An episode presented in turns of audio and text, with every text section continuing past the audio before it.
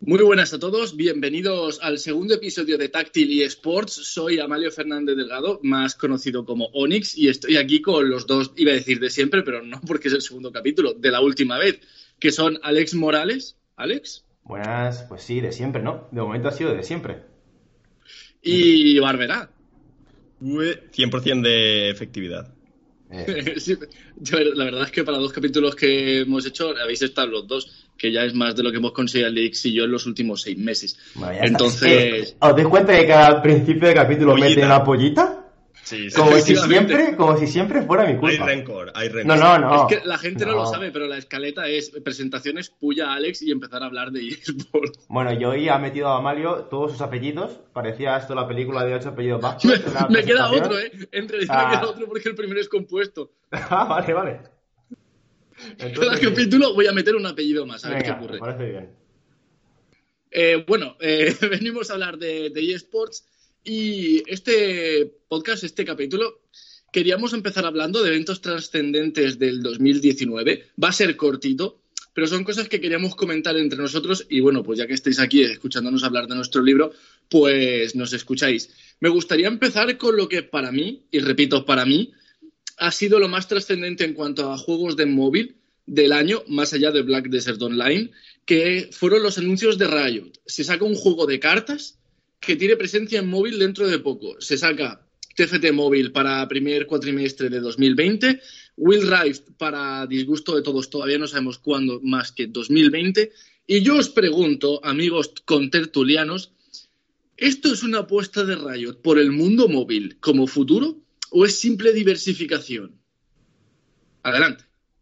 Venga, pues empiezo yo hablando de esto. Eh, yo creo que son ambas, ¿no? Eh, ya como mencionamos también un poco en el primer capítulo, eh, yo creo que es una mezcla. Creo que al final Riot tiene que diversificar para seguir creciendo, para no, no estar encajado y encasillado en un solo estilo de juego, y creo que lo hace por ambas razones. Y al final la apuesta por el móvil, creo que todos los que estamos aquí pensamos que es una apuesta segura. Entonces, qué mejor, ¿no? Que sacar juegos nuevos y en móvil.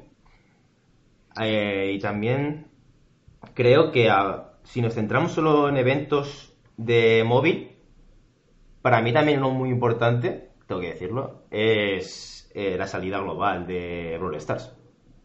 Que fue finales 2018, primer, principio de 2019, fue ahí una fecha, no sé la fecha exacta, pero bueno, creo que también es importante. Se vivió fuerte, ¿eh? yo me acuerdo cómo ardía Twitter, que la gente ya estaba jugando a lo bestia con VPNs y con temas de estos y vamos, estuvo incluso el CEO de Team Queso Álvaro, estuvo ahí dándole muchísimo bombo al tema y se batió una cantidad de récords eh, bestiales en descargas. bueno, por supuesto, de hecho yo más adelante voy a dar una opinión que tengo sobre Brawl Stars y voy a decir algo, ya más adelante en este podcast. Sí, porque molaría que dejaras hablar a Barberas. Eh, no, ese no sé, yo no sé quién es ese, así que no, no lo dejo. Y, y nada, ya lo último también, bueno, venga, va, que ahora verá y luego ya doy otro, otro evento importante que me ha parecido a mí también, pero venga. Para verá. Bueno, contestando a tu pregunta, eh, a ver, yo creo que es un poquito, es un poco de, de, cada cosa, pero creo que hay más cosas además, porque creo que también está el factor presión mediática. Porque es verdad que sumando lo de Arena of Valor y otro tipo de juegos, se le pidió mucho a Riot que sacara el League of Legends para móvil. Lo negaron categóricamente cuando anunciaron TFT con el inicio de los autobattles por parte de Autochess y Dota también le dijeron que lo sacaran para móvil con muchísima presión y el mismo que anunció el TFT dijo que a priori se iban a centrar más en que funcionara bien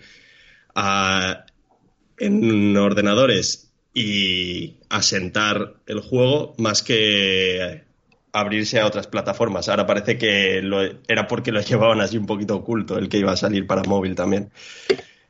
Y yo creo que, y bueno, y Hearthstone más que nada marcó también una crecida de descargas en cuanto salió el, juego para tablets y móviles.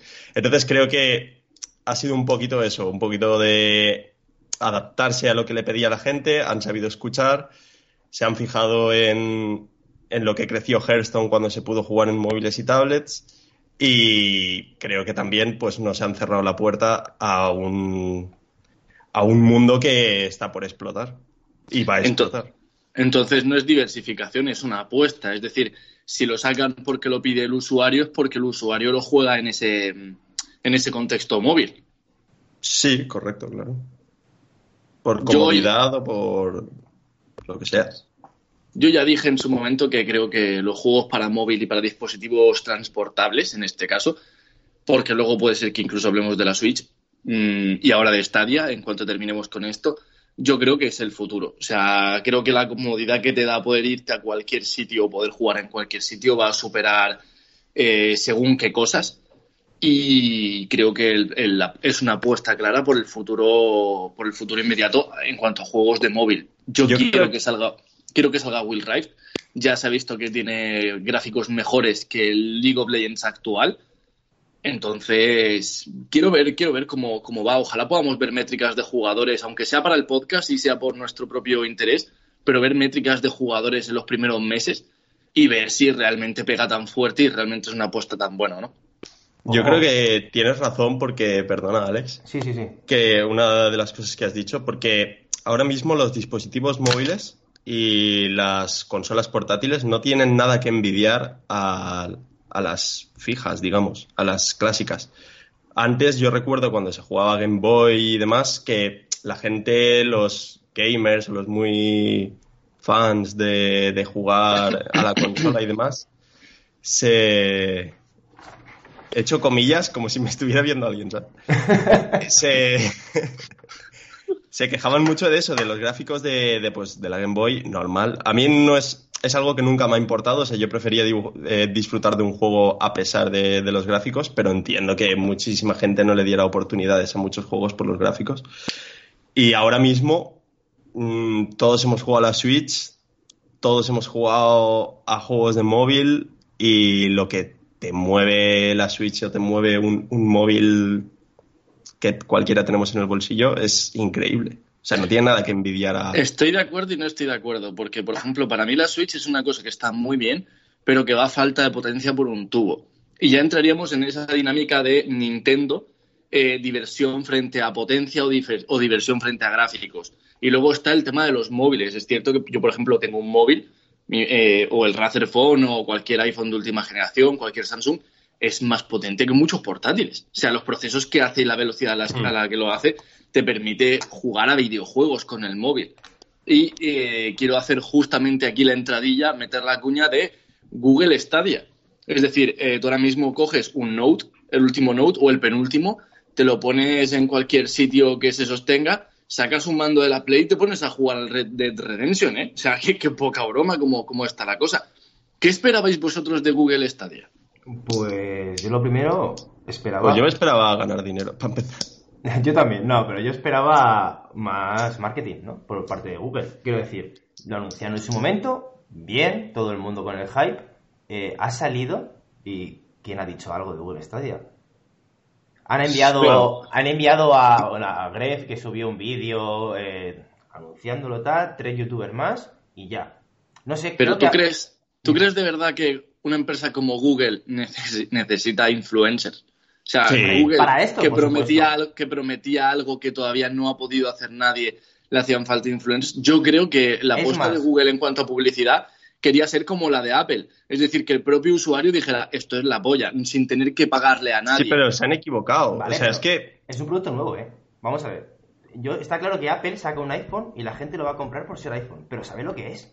Tú estás sacando un producto nuevo, innovador, que va a reventar el mercado de los videojuegos y va a ser, bueno, otro mundo y no explicas nada. O sea, al final, la gente, yo por ejemplo me lo iba a comprar, pregunté por Twitter, oye, tal, ¿qué os parece esto? Nadie supo decirme nada. Al final, buscando, buscando, dije, es que no me lo compro. Porque creo que va es, Eso fue, y yo creo que Barbera estará de acuerdo conmigo, porque la propia Google no quería contar de qué iba. O sea, ellos querían un efecto de tú lo ves el día que sale en una review, si eres medianamente tecnológico, y hmm. te vuela el cráneo. O sea, la situación. Yo creo que se equivocaron en todo. O sea, pero para empezar, una cosa, Oni, no has dado tu opinión acerca de, Google Stadia, que aquí nos preguntas tú y... claro, yo pregunto y, escondo la mano, ¿sabes? Bueno, Luego ya vendré a. Yo creo que, que falló por todo, porque para empezar, cuando salió, yo dije, vale, aquí viene oportunidad de inversión, como pasó con Nintendo con Pokémon Go. Sí. Y, me informé acerca de, más que del producto en sí, de las acciones y demás. Y resulta que, que no iba a salir como algo individual, Stadia o bolsa, que eran las acciones de Google, lo que se supone que subiría. No han subido. Bueno, no han subido más que... Que lo normal, ¿no? Que, lo normal. Google. Exacto. Sí. Y luego, por otro lado, no dieron información suficiente. La información que dieron ha resultado ser mentira. Y yo espero que para 2020 eso lo cambien. Pues, ¿Ha mentira en cuanto a qué? En cuanto. Eh, a ver, Google Stadia, cuando, cuando sale, cuando sale el anuncio de lo que va a ser y todo eso, se supone que es un dispositivo, una plataforma que en todos los periódicos sale el Netflix de los videojuegos. Y, el anuncio que sale con, esas noticias es gente usando un mando con el móvil, con un MP, 4 con una tele, con un portátil. Con cualquier cosa que tuviera conexión a internet, desde luego. Cualquier cosa que tuviera wifi. Y Chrome, pero sí. Bueno, y, y, bueno, y fuera capaz de mover, pero era súper cómodo, era, eso era Dios. La cosa es, que ha salido y resulta que un juego te cuesta 80 pavos, cuando se supone que tú ibas a pagar una suscripción mensual para jugar a todos los juegos del catálogo. Efectivamente. yo creo que el problema ha sido ese, que el problema de que Google, que Google no ha querido decir nada más porque se ha dado cuenta de que lo que ellos prometían a lo que el usuario se ha encontrado es distinto y por eso están haciendo muy, muy poquito ruido. Sí que es cierto que tú puedes jugar a Red Dead Redemption yo lo he visto, eh, es flipante, ¿sabes? Lo que es la tecnología que envuelve el tema es flipante. Pero los juegos que hay, tío, hay cuatro juegos. O sea, exclusivos. hay uno y es, y es un indie. y que tú estés jugando a, que Me gusta que tampoco tenga tantos juegos exclusivos. Eh, o sea, exclusivos. No, porque... ya no tanto a los exclusivos, pero tío, cuando sale, si sale PlayStation 5, yo digo, ¡buah! Consola nueva, igual me la compro. Ahora, si sale PlayStation 5 con el God of War nuevo, en el que Kratos se va a partir la cara con Thor, digo, me la compro seguro. Sí, vale, ya es, eso, es, que eso, es lo que, lo que estoy queriendo comentar. Y luego, faltan juegos actuales, tío, que tu, tu, insignia a finales de 2019 no puede ser el Red Dead 2 y Destiny. O el Destiny, tío. O sea, el Red Dead 2 todavía es la hostia y, vale, ha pasado un año, pero no puede ser que por Destiny. Por no hablar de que uno de los mejores juegos que tienen es el Baldur's Gate. Claro, o sea, no puede ser que tú por un juego del año pasado que te lo puedes comprar en la store de PlayStation a 30 euros o a 25 en oferta, te tenga que costarse te tenga que costar 70 en, en Stadia. O sea, Stadia yo tal y como lo veo, lo veo la opción para, la, para ese tipo de gente que tiene poco tiempo, que hay determinados títulos que quiere jugar, decir, mira, pago 20 pavos al mes, más o menos, y me juego unas partidas al Red Dead. Pago 20 pavos al mes y me paso el, el Spider-Man nuevo que, bueno, que fue Correcto, pero, si encima me, tengo que, eh, me tengo que comprar el Google Stadia, tengo que cumplir los requisitos para poder jugarlo que lo bueno que tiene una consola, que yo siempre lo he dicho, es que te compras la consola y te olvidas de todo. O sea, tú te compras una Play, vas, puedes jugar a todos los juegos de la Play. No tienes que renovar gráficas, no tienes que preocuparte de placas bases, no tienes que preocuparte de RAM, no tienes que... ¿Sabes? ¿Sabéis lo que quiero decir, no? Sí, sí, sí, totalmente. Y con el Google Stadia tienes que comprarte eh, la vaina esta. Tienes que pagar una suscripción. Bueno, ahora sacaron la suscripción esta gratuita. Pero es que te sigues teniendo que gastar la pasta en un juego. Entonces, ¿de qué me sirve a mí tener eso? ¿Qué me estás ofreciendo que no me ofrezcan los demás? Claro, al final dices, si ahora mismo una PlayStation 4, sí que es cierto que la 5 va a salir a finales del año que viene y demás y tal, pero hace un año una PlayStation 4 en Navidad te costaba alrededor de 200 euros. Es decir, que en 10 meses de Stadia te estás comprando una PlayStation y los juegos en PlayStation son más baratos. Por no hablar de eso, que cuando salió Google no tiene sentido que inviertas. Por hablar de eso, que cuando salió Google Stadia, pues que yo me la iba a pillar. Cuando salió, estaba la opción de comprarlo en dólares y lo comprabas de Estados Unidos o de donde fuera y ya, ya te vendría. Yo dije, ¿pero qué me estás diciendo? O sea, no han puesto facilidades encima. Claro, yo opino igual. De hecho, yo vi el tema de Google Stadia y lo único que me echaba a mí para atrás antes de que saliera toda esa información era el tema de la latencia. Porque al final nosotros aquí, bueno, el podcast se llama, tiene parte de eSports y yo dije, joder, es que poder jugar al LOL desde cualquier sitio, igual ya no hace falta el de móvil o poder jugar a Overwatch. Me o- surge una duda ahora que has dicho eso. Dime, Porque estoy viendo que en el catálogo de Google Stadia, por ejemplo, está el NBA 2K20, pero no está el FIFA. Pero de todos modos, mi, mi duda es, es la siguiente. Cuando tú juegas al FIFA en la Switch, por ejemplo, compartes servidor con la gente que juega a la Switch. Si juegas en la Play, con los de la Play y demás. O sea, no hay un servidor global. Ojo, duda esa buena, ¿eh? No he caído en con, con el Stadia, con- ¿Con quién puedes jugar contra los del ordenador, los de Play, los de tal. no lo sé, yo no lo sé, imagino- te diría que no, ¿eh? Yo imagino que Yo- jugarás con lo de PC. Yo quiero pensar... Yo- decir. quiero pensar que los del ordenador, ¿eh? porque Sí, sí, como esto se restrinja al público de la El de Stadia- Stadia, el batacazo va a ser corto. brutal, brutal. No, no, yo creo, Claro, yo creo que sí. también yo puedes creo que será pensar como. Google y que Google piense, mira, eh, voy a vender tanto, o sea, va a haber tanta gente que se Pero ya se ha dado cuenta vaina. de que no, ¿eh? Claro, lo bueno que tienes con Google, a ver, la idea es buena. Stadia es una idea buena. hay Sí, que sí, sí. O sea, Igual, es, el- entonces yo, es el futuro. yo apuesto, yo si tuviera que jugar todo mi dinero a algo, yo apuesto a que esto es el futuro. Sí. Sí, un, entonces- un Netflix de videojuegos, que era lo que habían vendido desde el principio. Pero vamos a ver, es que eso ya lo tiene PlayStation, es que eso ya lo tiene Xbox y está funcionando. Sí, sí, ¿Sabes? pero Ya- tú ya pagas una no te suscripción y te puedes bajar el juego a Claro, pero no te sacas jugarlo. el móvil aquí en la sala del Eh, médico y me echo un LOL. Claro. Entonces, lo bueno que tiene Google es que yo creo que tiene el músculo económico como para poder poner servidores compartidos, como para poder eh, arreglar determinadas cosas que otras compañías igual no tienen. Y Entonces, yo Yo no no quiero- pagado un equipo de diseñadores que les hiciera un puto juego. Claro, y yo lo que no quiero poder, por ejemplo, es estar jugando al NBA 2K y que me gane alguien que es peor jugador que yo porque mi latencia es superior a la suya. O sea, yo creo que si quieres invertir parte de, de lo que tú estás haciendo como videojuego en que la gente pueda competir, más allá de que sea eSport, simplemente el competitivo normal de jugar Sí. por internet, El picarte creo que- usuario. Claro, yo creo que tienes que poner una especie de latencia mínima. Es decir, aunque yo pudiera jugar. eh, Pero en cuanto a temas de la no ha habido muchas quejas, ¿no? no, no, pero es que la gente ahora mismo está jugando a juegos eh, Live. un solo jugador, claro.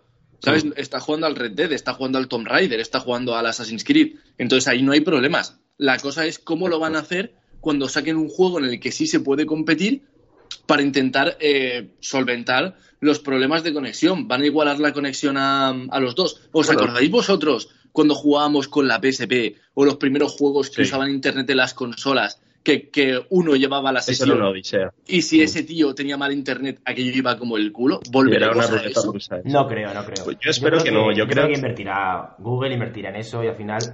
a ver, es como todo, es una nueva tecnología, algo innovador, al principio va a ir mal, seguro. O sea, al principio va a ir mal. Yo pienso que va a ir mejorando y, y yo creo que a finales de este año veremos otra cosa. Yo creo que igualarán y, y no se notará la tendencia, yo creo. Vamos, mi opinión, ¿eh? Creo, creo y mi, mi opinión y mi esperanza. Que no se note. Pero si es que lo que a mí me sorprende es que lo hayan hecho tan mal. O sea, yo no me esperaba para nada que pasara esto. Ni yo. Yo me esperaba todo lo contrario. O sea, es verdad, decepcionó. es verdad que la primera, la primera edición la vendieron completa, la edición fundadores, esa, se vendió todo. Pero luego, es que ya está. Es que ya no se ha vendido, es que en números van fatal. Y cuando hagan el lanzamiento oficial, que es el año que viene, eso da un poquito más de esperanza.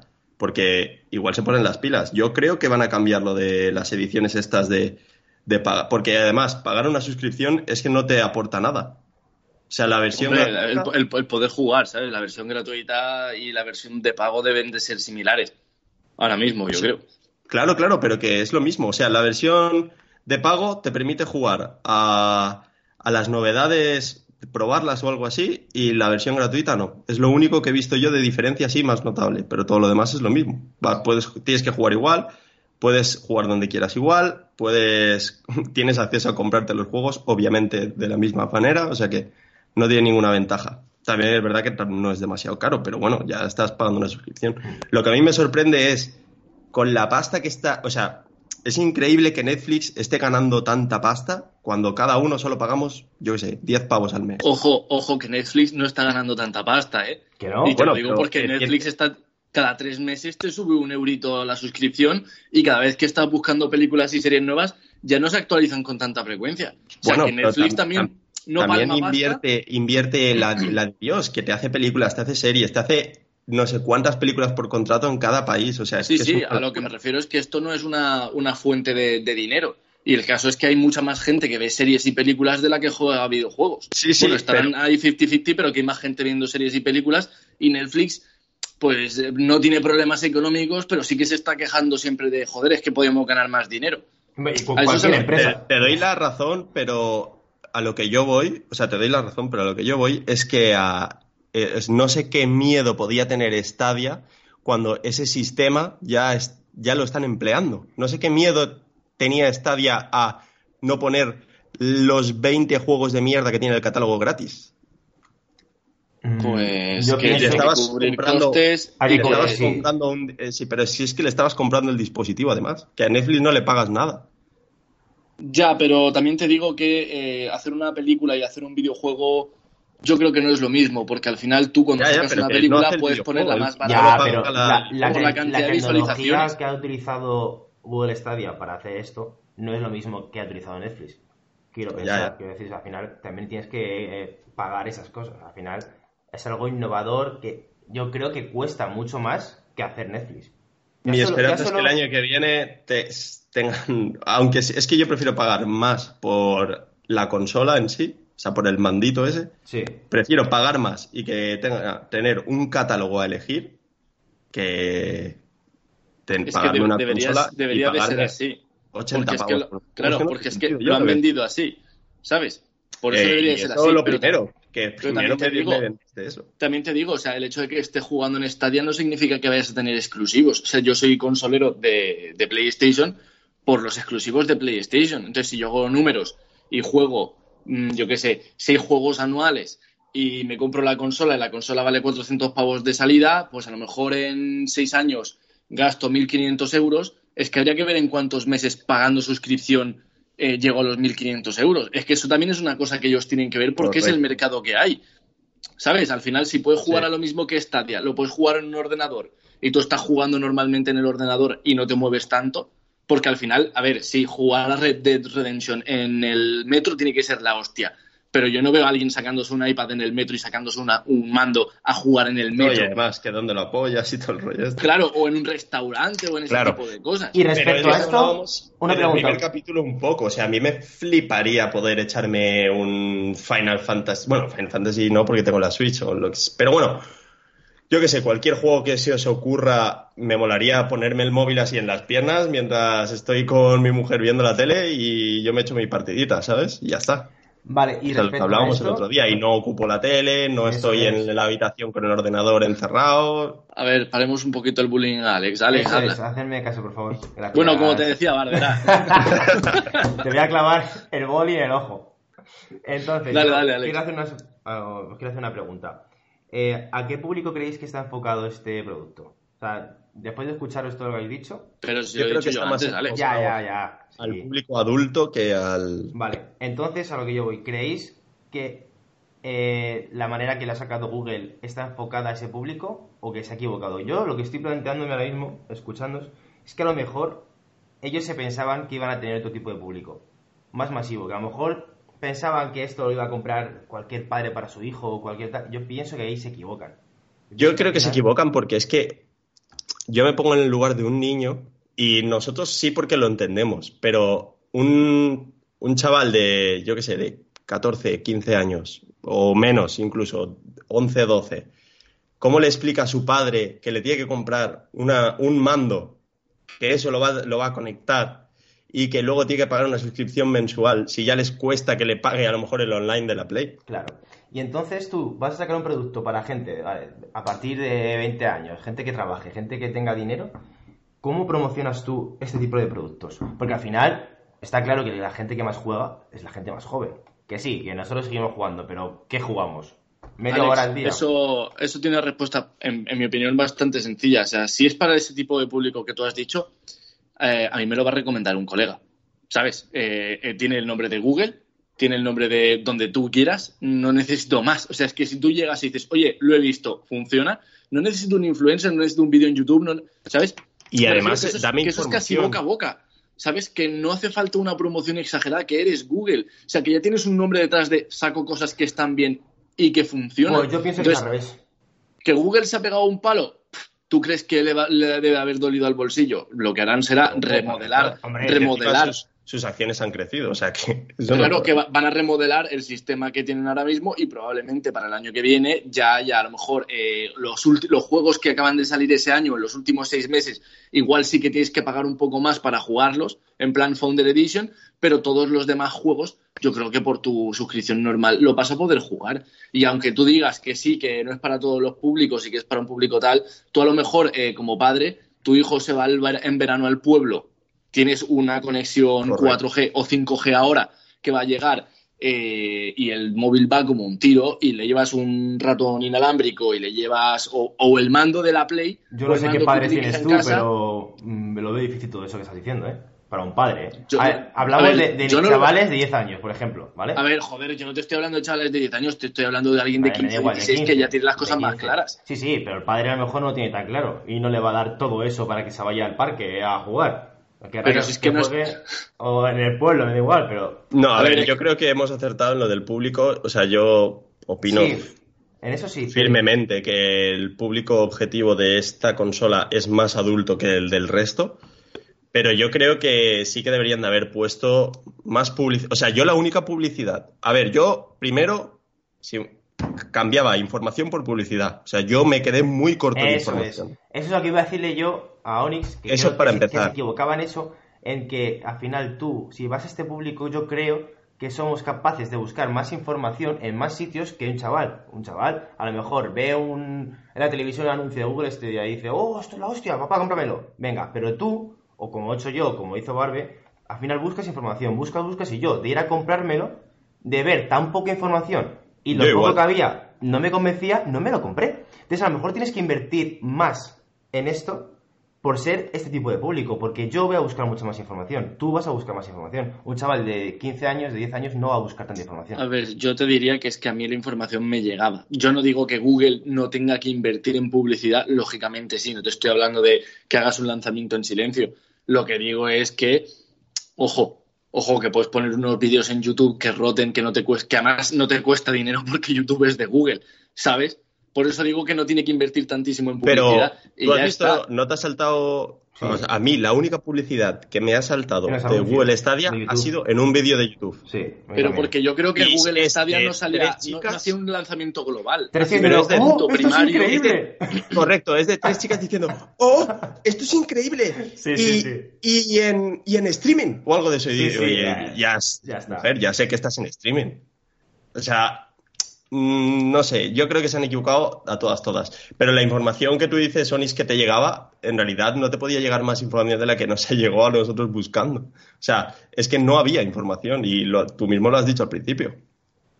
Claro, a ver, al principio no había información de hasta qué punto iba a funcionar, porque lo que, lo que había era un secretismo. Se hizo un lanzamiento eh, para la Founder Edition y demás, y se supone que el lanzamiento global va a ser en 2020. Si la, cosa es, la cosa es que también haces un primer lanzamiento para ver cómo es acogido, cómo funciona el modelo, para tener tiempo de cambiarlo con respecto a lo siguiente. Y un ejemplo de eso es la puñetera película de Sonic, El Erizo, que salió el tráiler, eh, era horrendo, todo el mundo se puso en contra y la acabaron cambiando. Y al final Google no es tonto. O sea, esto puede dar muchísimo dinero si lo gestionas bien, pero eso no significa que primero, cuando tú cierras la puerta, metan el pie y digan, espera un segundo, ¿y si lo cambio? Porque a lo mejor tú no cerrabas la puerta de primeras.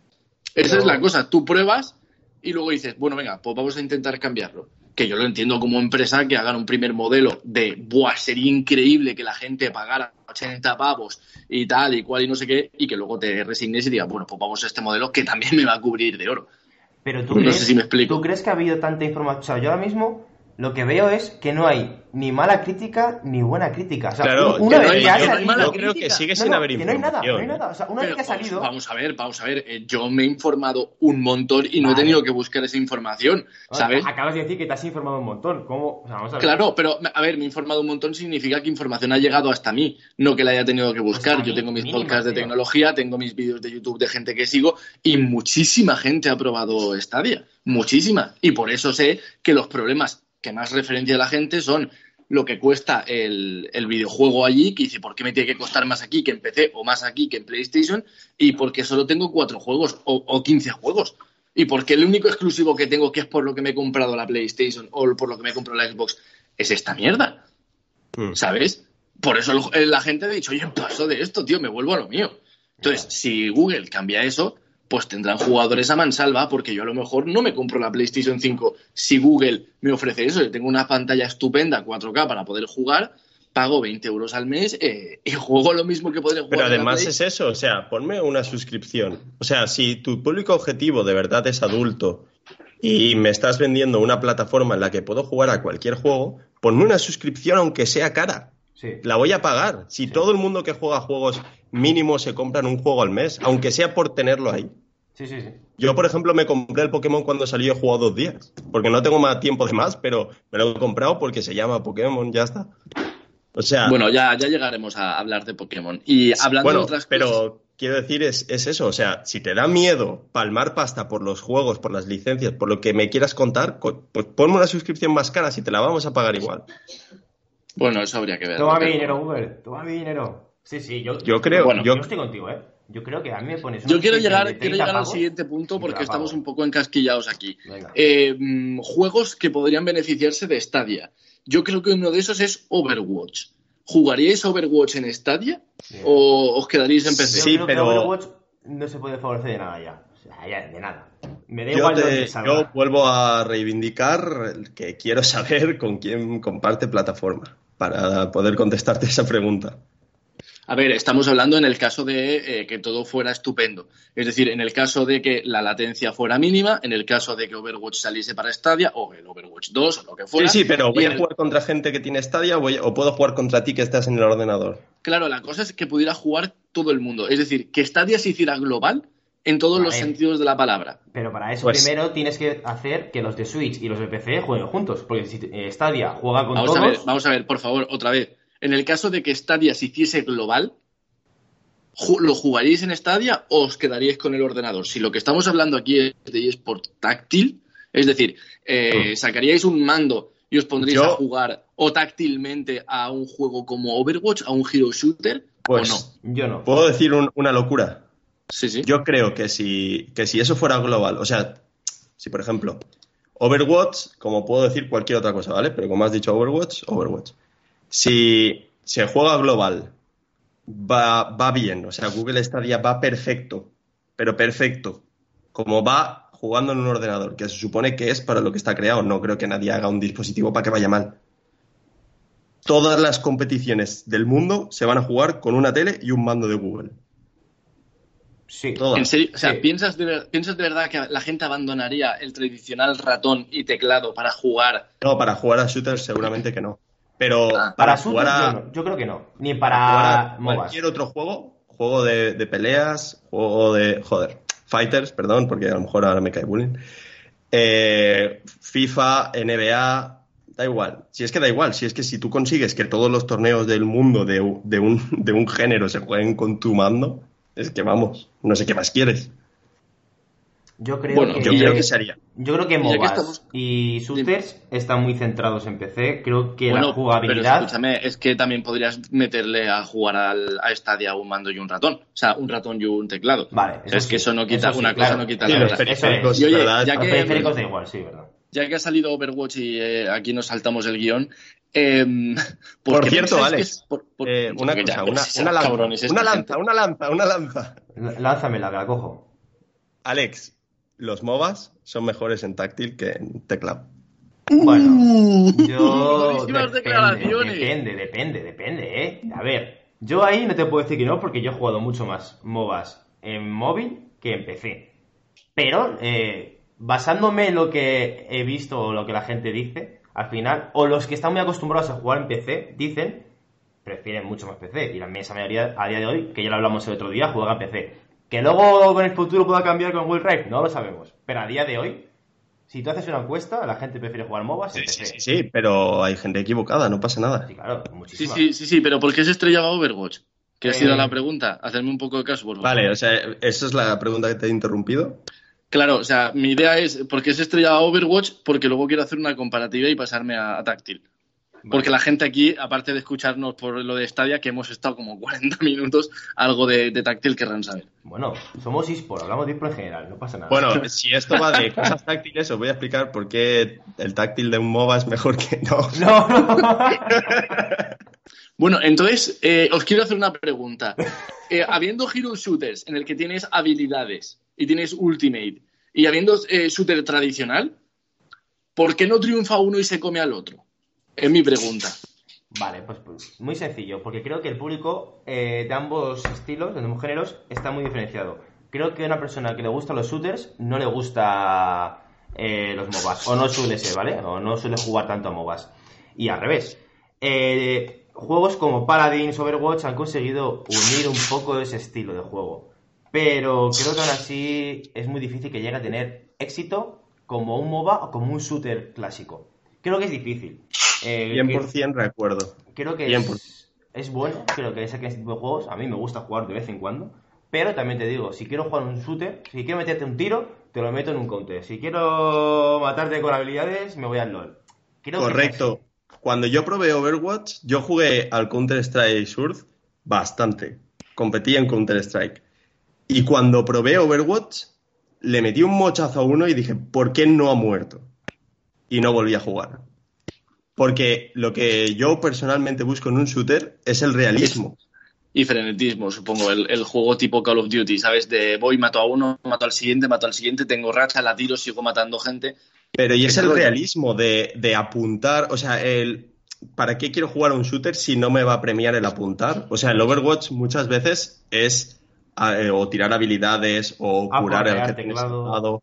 Claro, aporrear el teclado. Tienes muchas cosas que hacer que eh, en principio un shooter es muy sencillo, dejando fuera cosas tácticas y demás. La jugabilidad. O sea, yo quiero apuntar a alguien lo más preciso posible Y, que huele eso- por los aires. eh, correcto. No que le pueda meter 800 tal, que él despliegue un escudo delante, se vaya moviendo, me pegue botes, vuele y yo digo, a ver, a ver, ¿qué es esto? ¿Qué está pasando? Pues justamente eh, por eso Call of Duty empezó a perder popularidad, porque empezó a meter los saltos con los jets, los escudos y tal, y se ha tenido que volver a la guerra tradicional para volver a vender, vamos, para volver a vender discos. Claro, o sea, que... me da un poco la razón eso. Y a- sí, y ahora quiero hacer la pregunta de, ¿y un Hero Shooter táctil? Me da, me da que ya existe, ¿eh? creo que en China hay alguno, pero yo lo veo brutalmente complicado jugarlo táctil. O sea, ahí rompo sí una lanza en favor de, los, de los dispositivos de sobremesa, porque jugar un Hero Shooter en táctil tiene que ser imposible. Pero yo creo que ya existe, me suena muchísimo ese estilo de juego. Pero, ¿qué estás hablando? ¿Un Overwatch de...? sí, sí, un táctil. Overwatch de móvil, táctil, absolutamente táctil. Pero si ya hay. Hay varios, además, Sí, ¿verdad? que puedes jugar, sí, el... Si no digo que no los haya, digo que como lo veis, el hecho de que los haya. O sea, se pueden hacer competitivos, pueden llegar a ser como los MOBA que tienen Selfire entre la gente se llama, móvil. en Selfire se llama. Cualquiera puede jugar. Yo, yo lo he probado, ¿eh? A mí me gusta. ¿Cómo se llama? ¿Cómo se llama? Me voy a apuntar. Shellfire. Shellfire. Shellfire. Bueno, sí. Y así ya tenemos para el podcast de la semana que viene otro juego que. Eso es, eso es. Y había otro que yo lo vi en fase beta, no sé si ahora estará. Había otro que la imagen seguro que os suena porque salía al principio de la Play Store siempre. Una chica con un arco apuntando y ponía como 5v5. Pero ese juego, Pero ese es ese juego no Legends, era. ¿no? ¿Eh? No, yo no sé si ese juego era aquel que se estuvo jugando con una especie de Fortnite, pero con habilidades también. Que No, no, no, cuando no. empezaba el declive de Arena of Valor eh, se empezó a jugar, puede ser. no, no, No, no, no, no, no, es otro, es otro.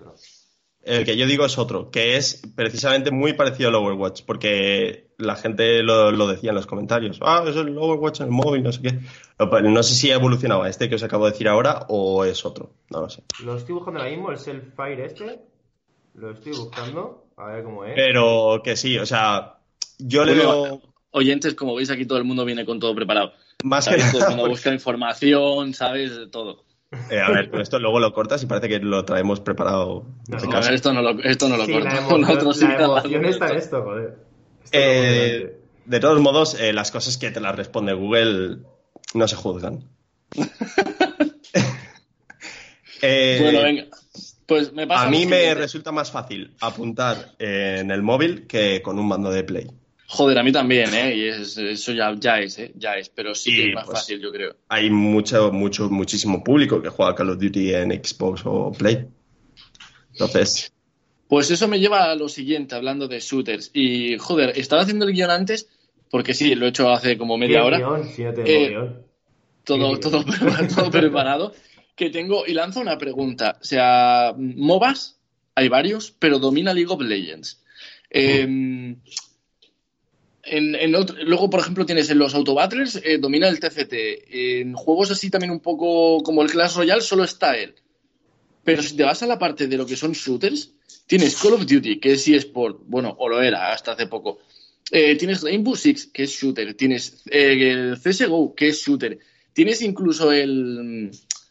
Joder, ¿cómo se llama? El Brawl Stars, que mal mirado es un No shooter. es o sea, shooter, ¿cómo Brawl puedes- Stars. No es bueno, shooter. No es bueno, shooter. ya tenía que salir el puntillo. Un poco polémico. No, no, ¿no? no, es shooter, tío. Brawl Stars Bueno, no pero es que- shooter. Que va- vamos, que también. Y luego está Overwatch, que ¿En qué es un categoría MOBA, lo- lo- disparas, tal.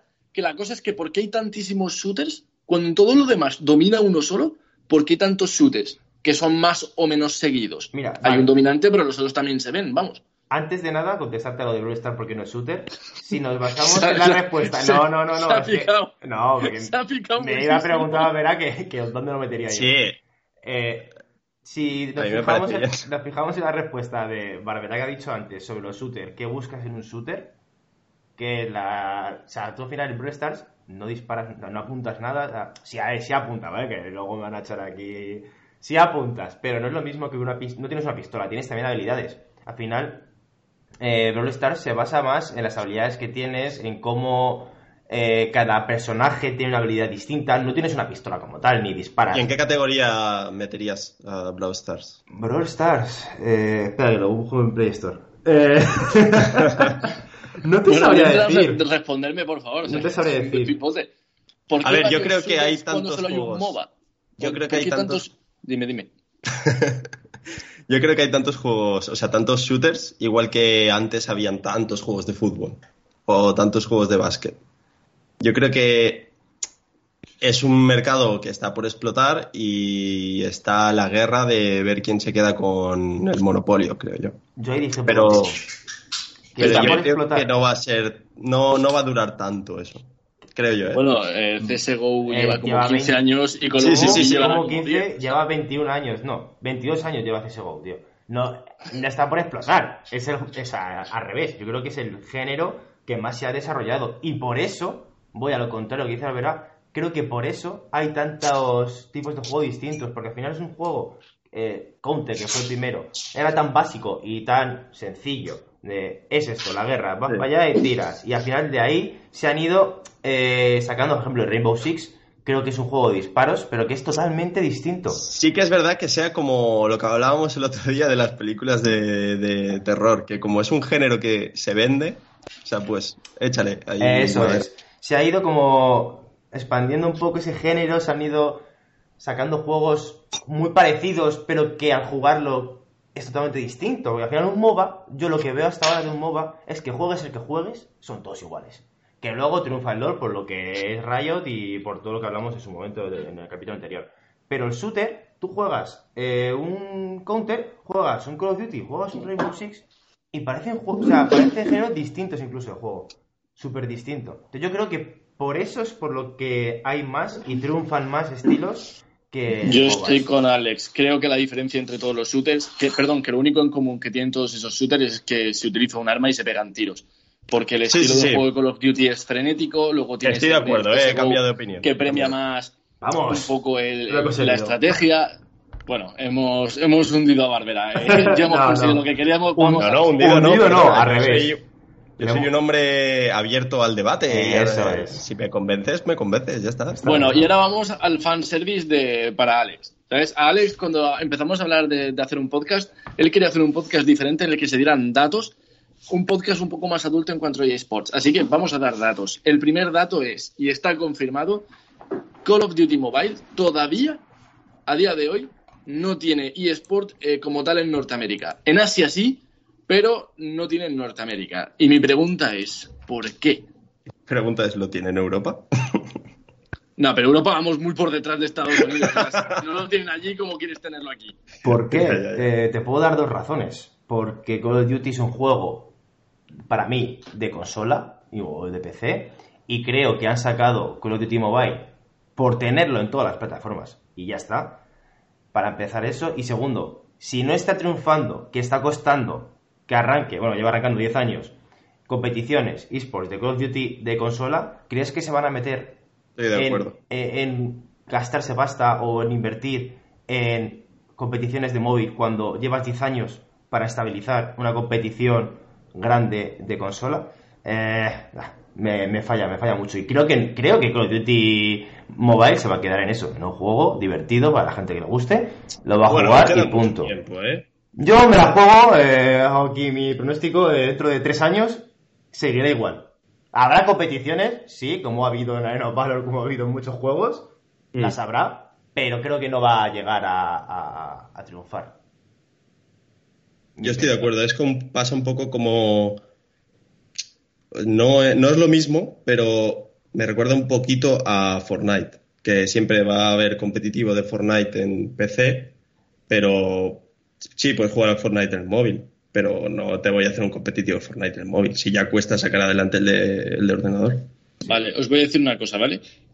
Eh, Call of Duty en dos meses ha tenido 172 millones de descargas. Pero es lo que hablábamos el otro día, que no tiene nada que ver. Es que eso no tiene nada que ver. eso no tiene nada que yo, Lo, yo lo que te digo, a ver, yo no digo que sí ni digo que no, estoy aportando datos. Es decir, dos meses, 170 millones de potenciales jugadores que si lo reducimos a una décima parte, solo son 17,2 millones de jugadores concurrentes. O sea, que jueguen. Dime la edad de esos jugadores. Yo lo que digo es que hay una empresa en, Asia que se llama Garena, que todos la conocemos por todo lo que ha hecho por eh, el competitivo de los juegos móviles, que ha salido el Call of Duty Mobile y se ha tirado por él. ¿Y por qué se ha tirado por él? Porque, a ver, que hablábamos antes de, que la edad de los jugadores, de que ya tienen las competiciones en físico, en consola y tal y cual. Vale, me voy a datos, que la siguiente es PUB Mobile, que es prácticamente lo mismo. No, es lo mismo. No, no tiene nada que ver. Vamos a ver, es un juego de tiros. No, no, pero nada, que ver, No, no, es, a lo que íbamos. Es lo que hemos dicho antes, no tiene nada que ver. Perdón, o sea, yo he soltado ahí la bomba y me he echado para atrás a ver cómo de lejos llegaba. Yo, antes de meternos en PUBG Mobile, eh, te quería comentar también de. Eh, hay que centrarse en lo que hablábamos el otro día, el publisher. Al final, eh, para Activision, es Activision, ¿no? El de COD, sí. Sí. Vale. COD es un negocio que no se basa en el competitivo, y se ha demostrado en estos 10 años, y su negocio principal es el sacarte un juego cada año, que es como gana dinero. Por lo tanto, no creo que se centre, insisto, en desarrollar competiciones ni en desarrollar tanto un juego de móvil que tendrás que actualizar cada tanto tiempo, tendrás que... Y además que estamos hablando de, un, un, sector, o sea, los juegos llevan existiendo muchísimos años, pero que estamos hablando de un sector muy, muy joven. Y ya queremos que todos los juegos que salgan va a tener competitivo. Eso es, eso es. Va, va a ver, se va a poder competir. Voy a. formamos un equipo. yo lo que quiero referirme es. Perdón, yo lo que quiero referirme es que eh, hay juegos como Free Fire, como eh, PUBG, en mobile en este caso, que eh, estoy leyendo datos de PUBG, el, el equivalente al mundial tuvo 532 millones de visualizaciones.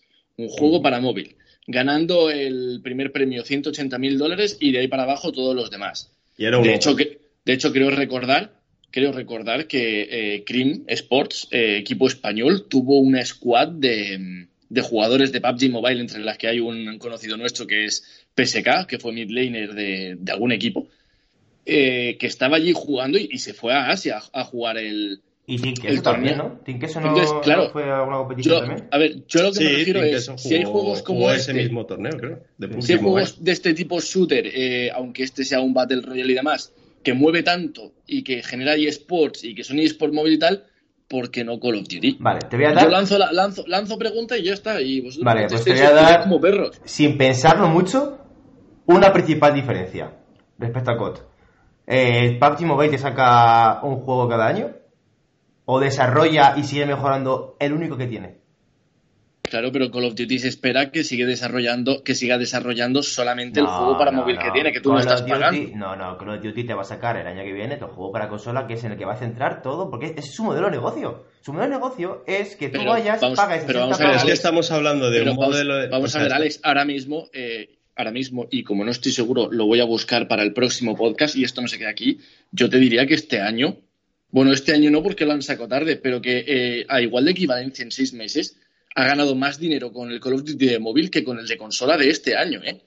Lo dudo muchísimo. Lo dudo muchísimo y aparte, Lo aunque sea, muchísimo. así, aunque sea así, no es su modelo de negocio y me juego lo que tú quieras a que dentro de seis meses tienes otro eh, con- eh, para consola y este, insisto, lo seguirán desarrollando, sí, seguirán mejorando, sí, pero no se van a centrar en este juego. Que este juego, para mí, en mi opinión, lo han hecho para cubrir más plataformas. Pero nos estamos equivocando porque, o sea, que no estén centrados en este juego remarca que competitivamente hablando. Y ya hablamos el otro día que el, el sector competitivo no depende solo de los des- desarrolladores de la empresa. Eso es cierto, eso es cierto.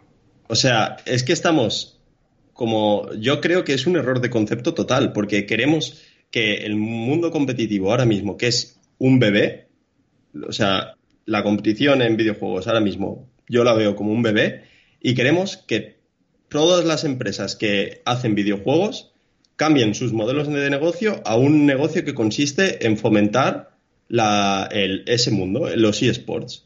Cuando no es así, o sea, yo soy dueño de una empresa y no me voy a lanzar a un sector que está empezando con los ojos cerrados y a invertir todo mi dinero en que eso se genere cuando no depende solo de mí. O sea, vamos a... Las cosas tienen que desarrollarse. O sea, ¿por qué cuando sale un juego solo preguntamos eso? No lo entiendo. No, yo no digo eso. A ver, yo no te estoy diciendo que tengan que hacerlo, ¿no? De hecho, yo en el primer No, podcast. no, no, dije no lo digo por ti, lo digo En general. porque sí. es Ya, ya, la tendencia de la gente ahora. O sea, yo lo que es- dije, yo lo que dije y, y lo reiteraré luego más tarde en el podcast si nos da tiempo, es eh, que hay empresas cuyo modelo de negocio no es, como dice Alex, no es el, el competitivo, porque no hace falta, porque ya ganan dinero suficiente. ¿Sabes? Yo siempre he visto los eSports como una manera de marketing para ganar dinero.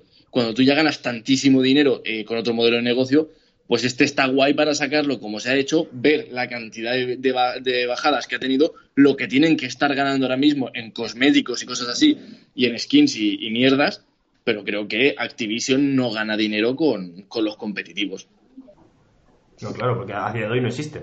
Estamos de acuerdo. Que es lo que ha dicho Alex. Claro. Tampoco. Entonces, a lo que ibas, ¿cuál era tu pregunta? Vale. Que si se Que podía llegar, PUBG claro, que si podía llegar a aparecer a PUBG o por qué diferencia había. Pues yo te he dicho esa, Claro. la primera. La segunda, eh, no tengo segunda, vale. A ver, para empezar, lo de. PUBG es un Open. Se ha quedado no. sin segunda. Pero quiero decir, para empezar, lo de PUBG eh, fue un Open. O sea, fue una. Fue como el torneo que de, un millón de dólares de, Sí, au- de. Autochess. Sí. Es un Open. O sea, la empresa ha dicho, vale, vamos a hacer esto para em, como marketing, como has dicho, Onix. Marketing para que conozca la gente. El juego, vamos a montar la de Dios. Vale. Pero bueno, PUBG ha tenido este Open. Y ha sido espectacular y seguramente invite a que ahora empresas inviertan, ahora que tal. En este caso ha dado el primer paso eh, la empresa desarrolladora de PUBG. Pero eso no quiere decir... eh, ahora mismo no. Tampoco. Bueno, es Tencent, ¿no? No. Ah, bueno, de Sí. mobile sí. Mobile puede ser. Sí, de El Mobile es Tencent. El mobile todo es Tencent. o Sí, eso, claro. no- no ahí, ahí no fallas. Entonces, ha abierto un Open y ha hecho esto, pero ojo, yo que no estoy en el mundo de PUBG, no sé nada más. Supongo que los que están ahí sabrán, estarán entrenando para algo que venga, pero bueno, Por ahora solo hemos tenido un Open. Eso es es, que no sido ni es siquiera un mundial, ¿eh? No, no, no, no, eso es verdad. Perdón, final- perdón, perdón, estoy, espera, estoy mirando aquí ahora mismo eh, PUBG Global Championship eh, 2019 y cuatro millonacos de, de premio tiene. Sí, Es sí. Y, auto, y Autochess un millón. Claro. Sí, sí, por eso digo, pero que pasta ahí y que, y que el torneo existe. O sea, que no es porque Open de vemos eso- esos- esas métricas. Pero después de eso, ¿qué, se- qué más se ha hecho? ¿O qué más sabemos de PUBG Mobile? Es verdad que ese Open todo el mundo se enteró de él. Vale, y después de eso, ¿qué hay? ¿O qué se espera? ¿O qué va a De, haber? mo- de momento aquí hay un mu- yo estoy leyendo un mundial que es en Oakland en lo- eh, y en Los Ángeles. Entre Oakland y Los Ángeles. Vale. Sí, sí, sí, pero si es que mu- mundiales de Arena of Valor hemos tenido cuatro. sí. Claro, joder, y, y lo, y lo que han movido en Asia, ¿qué? Si yo lo que estoy diciendo es que es una realidad que está ahí y que, joder, pues la pregunta era eh, la diferencia entre, mm, entre Call of Duty y PUBG Mobile y tal y cual. Para mí la diferencia es lo Que ha dicho que- Alex sí, contestando la pregunta de Pod Mobile. Que no, la empresa no es la misma y el modelo de negocio es distinto. PUBG Mobile tiene más experiencia porque es Tencent y ha decidido meter pasta en eso. Bueno, ya veremos a ver si le es tan rentable como para seguir haciéndolo o como para captar las suficientes empresas como para que eso le sea rentable. ¿No creéis, es- ¿no creéis, Dime, dime. ¿No creéis que Tencent se lanza como demasiado rápido Sí, o, o echa demasiada pasta? Yo es que el modelo de... A mí me flipa, tío. Soy súper fan de Supercell, ¿vale? Pero creo que el modelo que lleva Supercell con sus juegos a la hora de sacarlos y luego a la hora de sacar competitivos esos juegos, creo que lo lleva muy bien, tío. Porque es paulatino.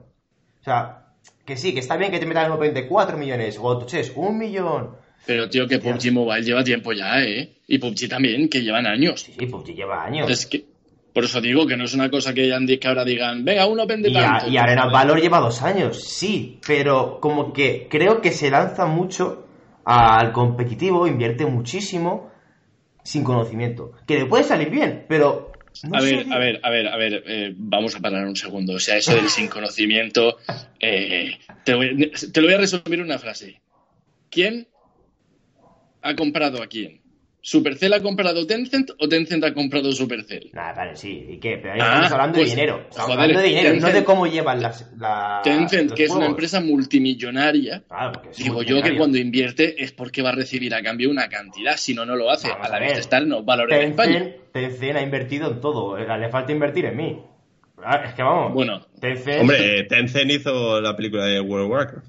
Y yo creo que están, y yo creo que están ya con la asociación para ayudar a mancos, o sea que lo de ayudar Ah, la pues mira, sí está, pueden invertir está en mí. Pueden, pueden invertir en mí ya. No, pero fuera de coña, o sea, al final creo que Tencent, oye, que yo adoro Tencent, ¿eh? Adoro también. Pero creo que sí, que tiene mucho dinero y, y creo que no hace las cosas tan bien como podría hacerlas. Hombre, para, para gastar dinero, primero hay que, Hay que tenerlo. generarlo. Sí, sí, sí, eso está claro. Claro, y que si tú haces una inversión es porque sabes que hay un revenue de vuelta. Si no, no la haces. Sabes que a nadie le gusta quemar billetes de 500. Mm. Hombre, Correcto. Gustar no le gusta a nadie, pero. Hombre, a ver, muchos- muchos a mí, a mí sí que me gusta, ¿eh? A mí sí que me gusta. Ojalá, también, ojalá si- pudiera si lo hacerlo. estuviera, ¿no? Si lo estuviera. Claro. La ilusión de la vida bárbara es limpiarse el culo con billetes de 500. ¿sabes? Pues sí, oye, ¿para qué te voy a mentir? No, pero. no Bueno, sé. eh, PUBG. Mobile y lo, y lo último que sabemos, eh, hablando de móviles también, que es de lo que va este podcast, es de Free Fire. Unos números que se salían de las tablas en Brasil, ¿sabes? Que, que sí que es cierto que, joder, Free Fire es un juego jugado, todo el mundo más o menos lo conoce. No, yo creo que no es tan conocido como PUBG Mobile, pero lo que movió en Brasil es una burrada. ¿Lo estuvisteis viendo? No, no, no en sí, sino lo que movía. Sí, o sea, sí, me- sí, para sí. mí fueron unos números que para ser un juego como tal, yo pensaba que, que tampoco iba a ser para Pero tanto. puedo rescatar un hilo del PUBG Mobile que va, yo creo que va un poco con la dinámica del programa. Sí. Claro. O sea, es lo mismo que pregunté al final del primer capítulo. O sea, PUBG Mobile y el PUBG de ordenador. O sea, ¿por qué hay uno triunfando más? ¿Por qué uno retroalimenta al otro? O sea, ¿qué creéis que es lo que está pasando ahí? Pues, pues, pues, pues, pues. Pues yo creo que van es para dos. Yo creo, personalmente, que van para dos tipos de público diferente. Y, y voy a explicar por qué. O sea, voy a montar una pirámide que luego podréis tirar de un plumazo si queréis. Pero yo creo que la inversión que está haciendo PUBG en la versión de móvil es tan fuerte porque eh, ahora mismo tienen una cantidad de jugadores que no está mal en la versión de escritorio, pero se han visto ampliamente superados en versión de escritorio por el señor Fortnite. En cambio, Fortnite para móviles y para dispositivos táctiles y tal, pues bueno, sí, se puede jugar, está ahí, igual que el de la Switch, pero eh, no tiene tanta inversión, ni tiene tanta importancia, ni tiene tanto ingreso. En cambio, yo creo que PUBG ahí vio que la versión de móvil podía generar como una especie de hermana pequeña, pero gorda, de, la versión de escritorio. Estoy completamente de acuerdo contigo y es lo que pasó con, con League of Legends, precisamente. El que no triunfó en League of Legends de ordenador se fue a Arena of Valor. Y aquí yo creo que es lo mismo. Yo lo veo igual, por lo menos. ¿Tú has visto el momento de sacar las pistolas y pegar tiros al aire? no podía faltar.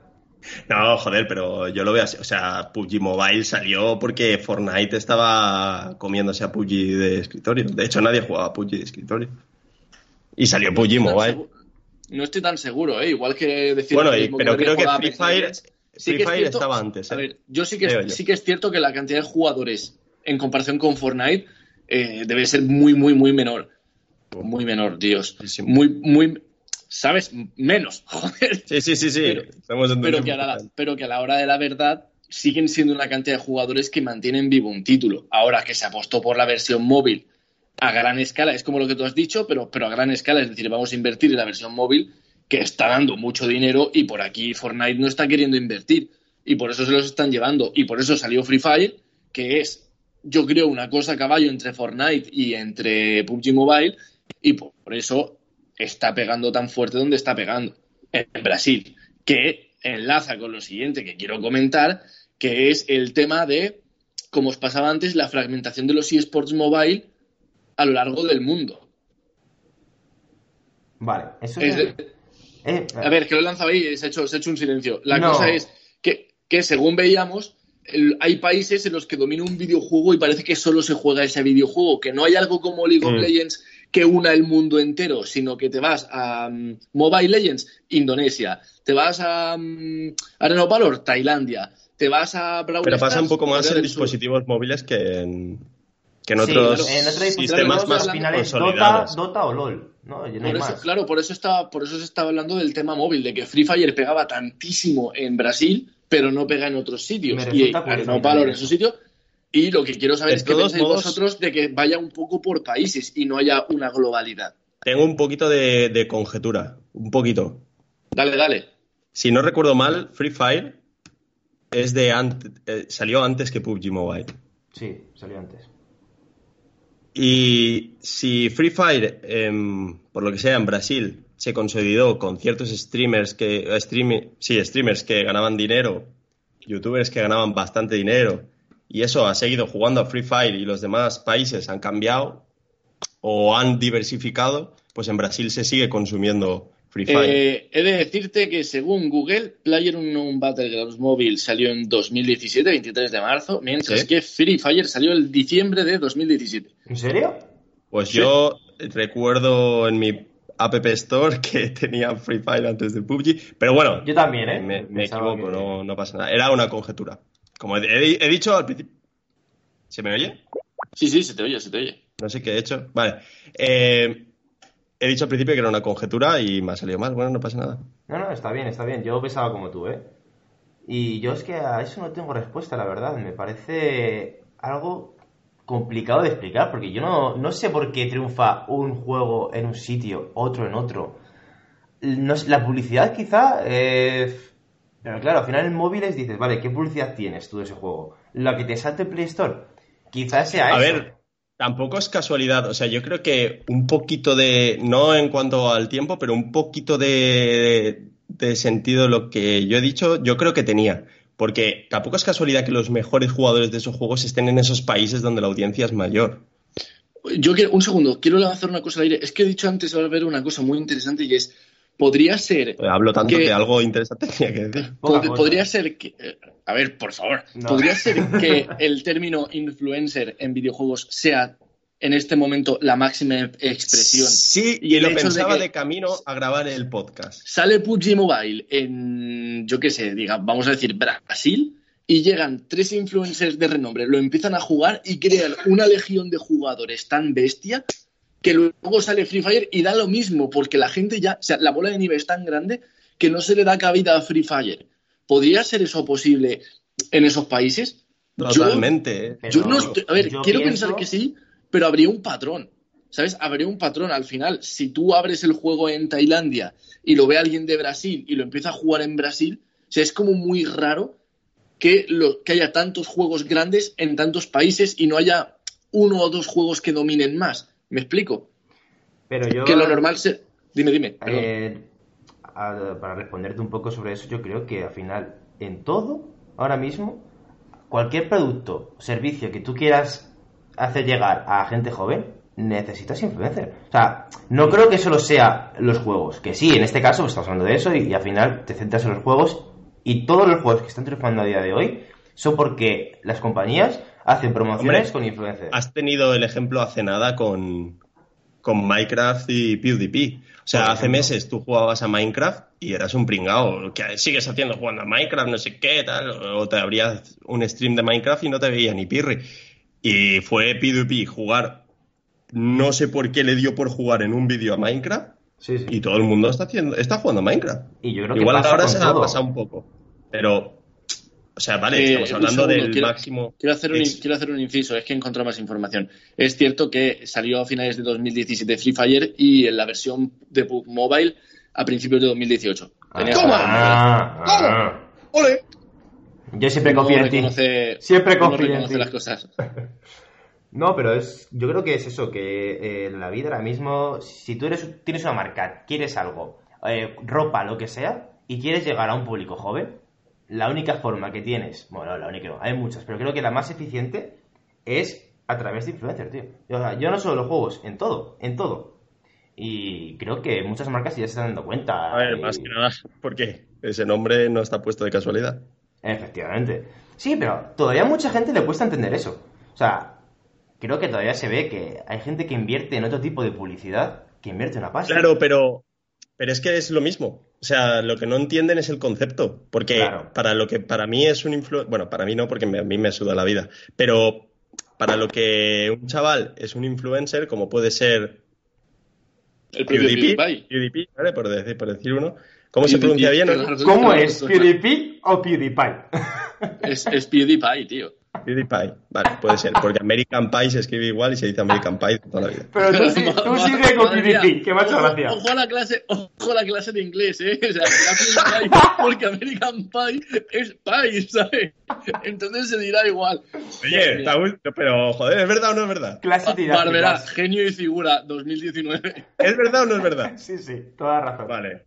Pero tú sigues con PewDiePie, Seguimos. Por favor. Que para, para mi abuela el influencer. y empieza la frase con para mi abuela.